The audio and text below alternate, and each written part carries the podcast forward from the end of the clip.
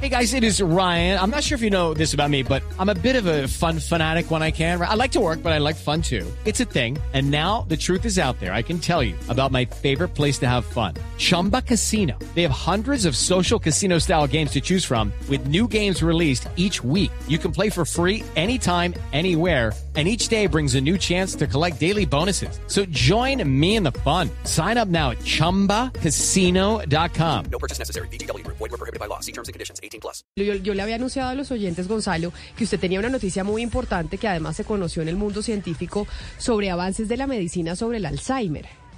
Sí, mire, eh, la noticia le ha dado la vuelta sobre todo a los Estados Unidos porque tiene que ver con una farmacéutica de ese país, la farmacéutica Lilly, que eh, está probando un medicamento que aún se encuentra en etapa experimental y que logró demorar el deterioro cognitivo y funcional propio de la enfermedad del Alzheimer. El tratamiento llamado Donanebab. Le repito el nombre, Camila. Donanebab. Es una aplicación intravenosa que se dirige al amiloide, una sustancia que forma parte del cerebro, de la placa del cerebro, y es la principal sospechosa de impulsar el empeoramiento de la enfermedad.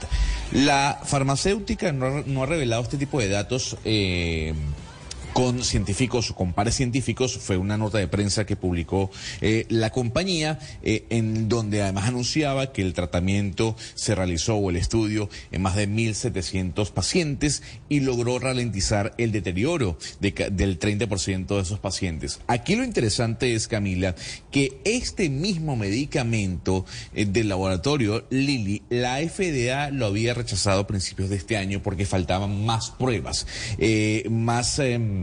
contundencia en los resultados. Lo que dice Lili ahora es que esperamos que la FDA con Ahí se me fue Gonzalo otra vez. Estamos teniendo problemas con el internet eh, de Gonzalo, pero creo que es algo del audio porque yo lo sigo viendo a usted ahí en, en el en el video, es decir, en YouTube lo veo y la imagen está perfecta, pero lo que no, lo que algo sucede es con el audio. Vamos a ver si nos ayudan eh, desde producción con eh, con el tema de su audio, pero sobre ese medicamento, Ana Cristina nos lleva a hablar de esta colombiana que además es antioqueña. Yo sé que usted cada vez que tenemos eh, antioqueños destacados saca la, la cara por por su departamento.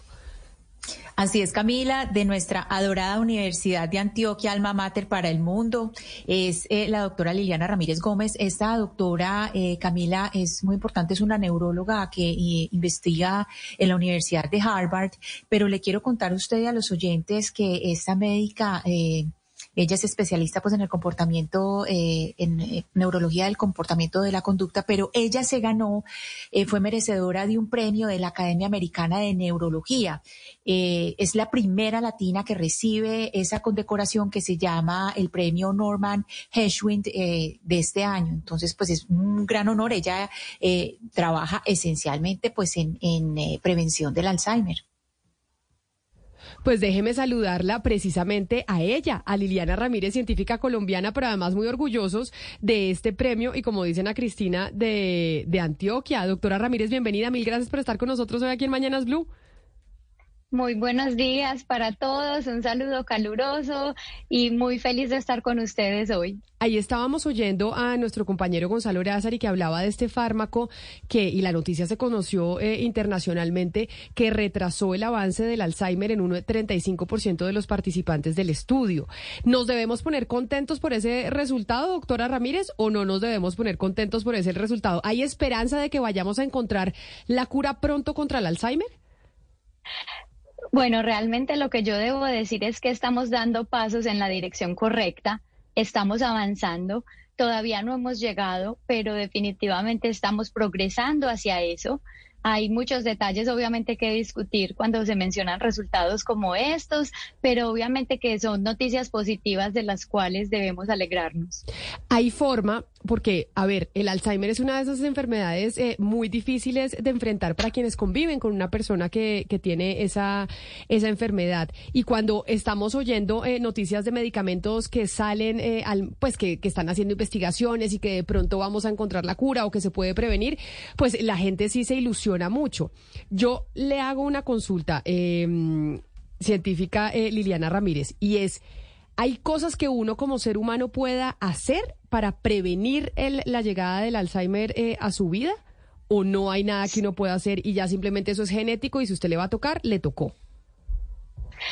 Bueno, sí, hay un porcentaje que se puede prevenir.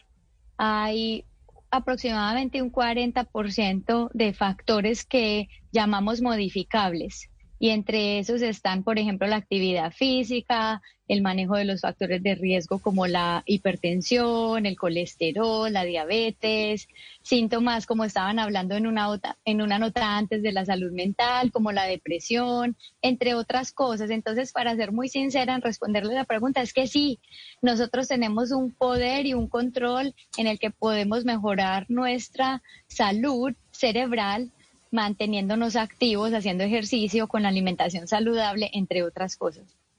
Doctora Ramírez, eh, hemos entendido entonces que este medicamento funciona cuando se empieza a suministrar a los pacientes con un diagnóstico temprano. Pero, ¿qué es un diagnóstico temprano? Es decir, eh, hasta, hasta qué punto máximo debe estar el deterioro eh, cognitivo de esa persona para que este medicamento en realidad surta ese efecto del 35% que, que, del que estamos hablando. Sí, el diagnóstico temprano de la enfermedad de Alzheimer está basado en la presentación, primero que las personas pueden tener síntomas de pérdida de la memoria o dificultades para navegar, un espacio nuevo o actividades de la vida diaria. En la etapa temprana es una etapa que llamamos de deterioro cognitivo leve, en el cual las personas tienen síntomas de memoria, pero todavía son capaces de funcionar independientemente en la vida diaria, manejar sus finanzas, llevar su vida de una manera normal. Entonces, realmente que eso es una etapa muy temprana y aprovecho este espacio en la radio para decir que cuando nosotros nos preguntamos con la edad, ah, es que se me olvidan las cosas porque me estoy poniendo viejo, o ah, eso es normal, eso le pasa a todos los abuelitos. La verdad es que no es así, la pérdida de la memoria no es algo normal del envejecimiento y es algo que nos debe alertar a buscar ayuda para obtener ese diagnóstico a tiempo y no cuando ya la enfermedad, digamos, está en una etapa avanzada, moderada o severa. Doctora Ramírez, cuéntenos un poco sobre su historia. Usted empezó a trabajar eh, sobre el Alzheimer eh, en Medellín cuando estaba en la Universidad de Antioquia o fue ya cuando llegó a Harvard. Cuéntenos cómo es esa ida, esa ida suya de Medellín a, los Estados Unidos.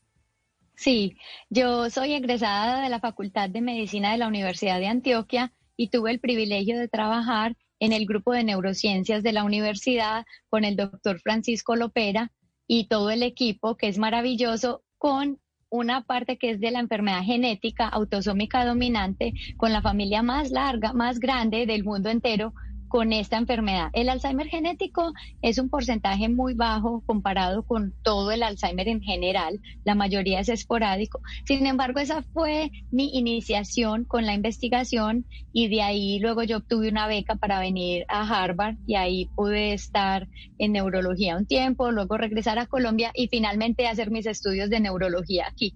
Quiero mencionar que algo que a mí me llena de orgullo y me alegra muchísimo es que yo aquí en los Estados Unidos, en Boston, donde estoy, me enfoco mucho a trabajar con los latinos, como a devolverle a mi gente.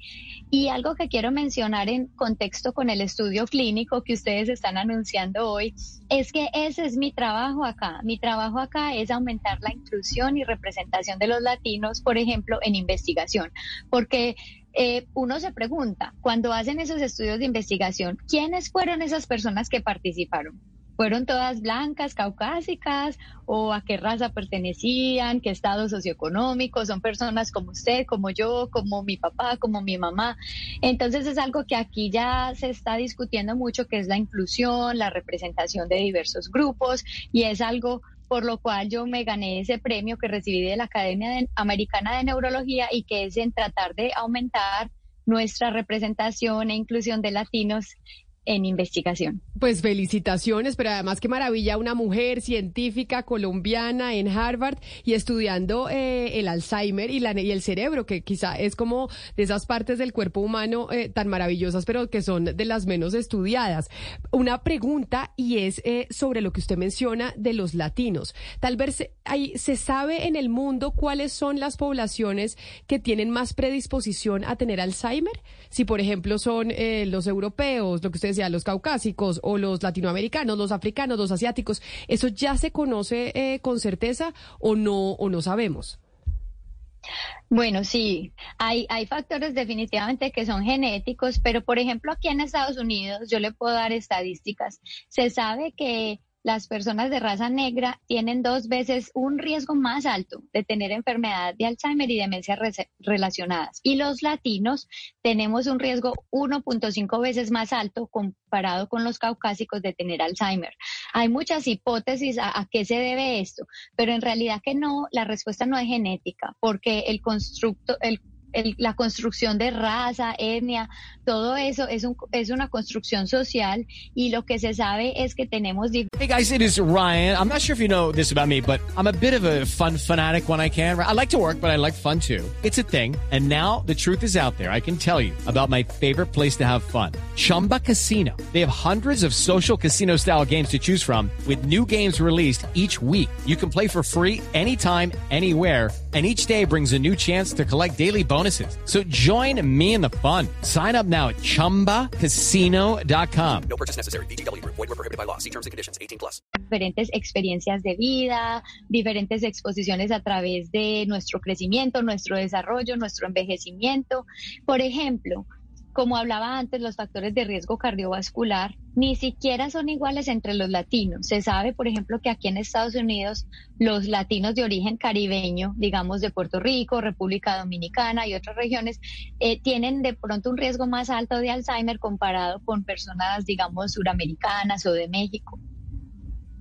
Doctora Ramírez, algunos adultos mayores pues hacen una cantidad de actividades, sopas de letras, crucigramas y demás ¿Qué tan efectivas son esas actividades para prevenir o para retrasar el Alzheimer? Las actividades que estimulan la función cerebral son bien importantes. Las sopas de letras, todas esas cosas son interesantes. A ver, lo más importante es hacer cosas que sean retadoras, cosas que realmente ejerciten la mente. Digamos, aprender algo nuevo, un instrumento, pintar, un arte, algo que sea como un reto. También la actividad social que es algo que afortunadamente, por ejemplo, en Colombia somos muy privilegiados, que esa parte social la tenemos muy desarrollada, pero que es algo que es importante estimular, eh, entre otras cosas como la actividad física. Doctora Ramírez, yo le tengo una consulta personal, pues aprovechando. Y es que ya que estamos hablando del tema genético, usted dice, obviamente hay un componente genético. En mi casa, eh, mi abuela eh, tuvo Alzheimer y de hecho al final eh, pues falleció con, con Alzheimer. Y obviamente cuando usted tiene un, un familiar cercano con la enfermedad, pues le tiene mucho respeto y temor a que usted pueda terminar en ese mismo camino. ¿En qué momento debería uno, o en este caso yo, hacerse los exámenes de, eh, de memoria de, para poder hacer la detección temprana y cuáles son los exámenes y dónde se los puede hacer o a qué médico le dice uno, oiga, por favor mándeme un examen a ver si yo voy a terminar así o no. Ese es un tema muy importante que tú traes a colación, porque es un temor que muchas personas tienen. Incluso en la clínica de neurología vemos a muchas personas que consultan por esto. Entonces tú, pues veo por lo que veo en las redes que eres una persona joven, obviamente con un funcionamiento muy alto y que no tiene síntomas actuales, pero quiere prevenir algo en el futuro. Entonces uno lo que hace ahí es dar mucha consejería y como mencionaba antes, lo que nos enfocamos es en el manejo de los factores de riesgo. Digamos que la genética no la podemos cambiar porque lo que traemos heredado pues ya está ahí, pero lo que sí podemos cambiar son nuestros factores de riesgo particular. Entonces enfatizamos muchísimo en los factores de riesgo modificables como es, por ejemplo, no fumar, tener una alimentación saludable hacer ejercicio, mantenerse estimulados mentalmente. Ya en cuanto a investigaciones, digamos que hacer evaluaciones genéticas para saber si uno va a desarrollar la enfermedad o no, todavía está controvertido, especialmente porque aún no hay una cura. Entonces no hay una manera de decir que a alguien que esté en riesgo le vamos a dar ese tratamiento para que nunca desarrolle la enfermedad. Entonces es un tema ético, pero nosotros en medicina nos enfocamos mucho en dar consejería para el manejo apropiado de los factores Ah, pero entonces uno podría hacerse un, un, eh, examen genético y, y, que le digan usted si tiene dentro de sus genes la predisposición. Lo que pasa es que no se lo dicen porque terminan dañándolo a uno psicológicamente porque no hay cura y no hay nada que hacer. Entonces dicen, ¿para qué le decimos a esta que tiene la predisposición que puede terminar con la enfermedad si no le voy a poder dar un tratamiento? Bueno, es algo así. Por ejemplo, aquí en Estados Unidos la gente compra como un kit por internet, se llama 23andMe o me imagino que hay otros, y la gente viene a la consulta con eso y dice, mire, yo me compré este kit, me hice este análisis genético y me salió que tengo este gen. lo que pasa ahí es que los genes no son determinísticos. Los genes solo hay algunos que son que causan eh, Alzheimer autosómico dominante, pero hay muchos genes que aumentan el riesgo. Pero similarmente estamos aprendiendo a través de la investigación que hay genes que son protectores. Entonces hay un balance. A veces alguien tiene un gen que aumenta el riesgo, pero otro que protege. Entonces es un tema que es muy complicado en ese sentido y por esa razón, especialmente porque aún no hay una cura, es que realmente no se aconseja de forma masiva que todos se hagan la prueba genética a ver si algún día nos va a dar Alzheimer porque en este momento pues no hay nada más que podamos hacer, excepto, como hago mucho énfasis, modificar nuestros factores de riesgo. Yo, doctora Ramírez, quería volver al cerebro y se dice que cuando alguna persona pues eh, tiene, un, tiene hábitos de muchos excesos eh, con el alcohol, con muchas drogas, pierde o quema muchas neuronas, yo le quería preguntar cuando eso sucede, si esas neuronas que se perdieron son recuperables o si esas capacidades cognitivas eh, después son recuperables o ya una persona que tuvo una vida, eso de excesos, de, de quemar neuronas, pues ya eso como que se perdió. Eso es un factor, digamos, de riesgo de vulnerabilidad. Obviamente que el cerebro es un órgano que es plástico y nuevas conexiones se están desarrollando. Yo sé que escuchamos mucho hablar de la plasticidad, de la neuroplasticidad, todo eso.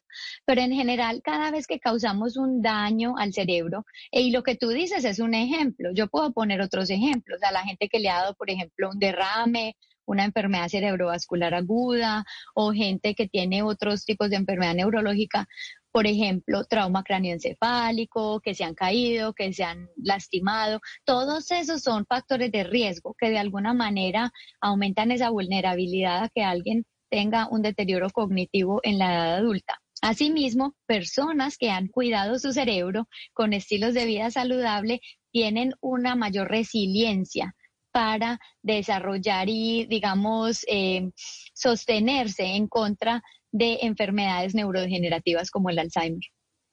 Doctora Ramírez, usted nos mencionaba hace un momento que usted hizo parte del equipo de investigación, si le entendí bien, del doctor Lopera, que para recordarle a los oyentes, pues es un científico que ha estado trabajando en prevención del Alzheimer eh, desde hace tiempo en Antioquia.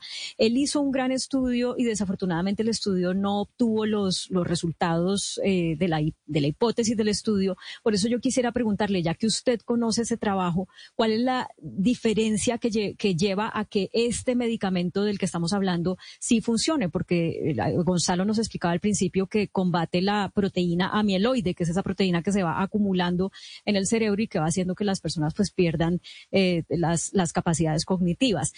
¿Por qué este sí funcionó y el otro no?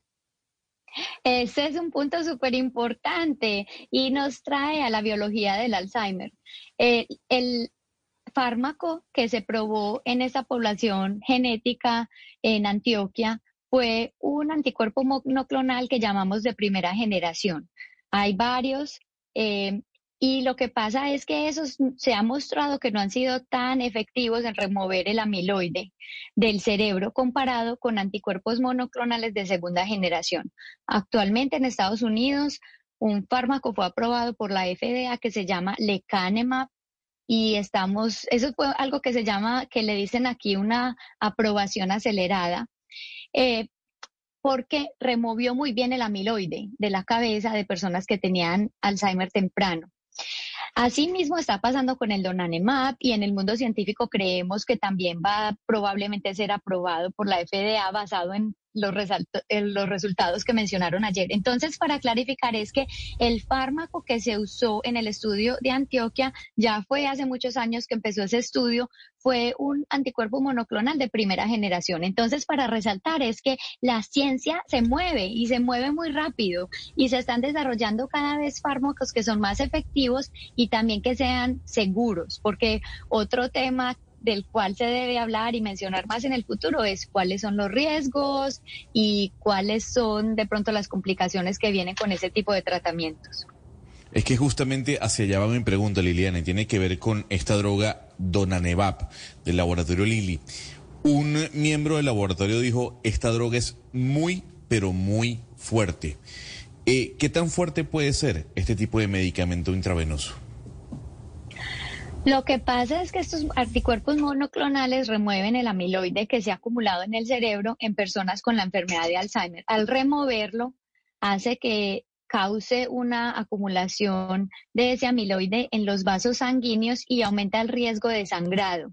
Entonces, es efectivo en el sentido que remueve muy bien el amiloide, pero el problema es que puede causar otras vulnerabilidades y aumentar riesgo de sangrado y otras complicaciones.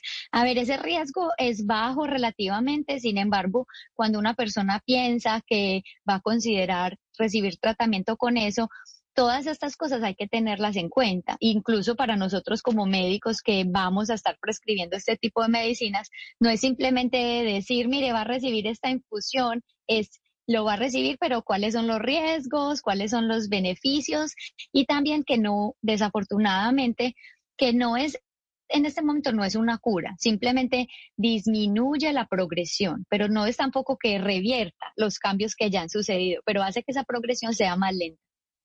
Pues qué orgullo y qué honor poder hablar con usted, doctora Ramírez. Saber que se llevó ese, ese premio que se llama, eh, ¿cómo es que se llama, Ana Cristina? Premio Norman Geschwind o cómo lo pronuncio? Geschwind. Geschwind. Geschwind.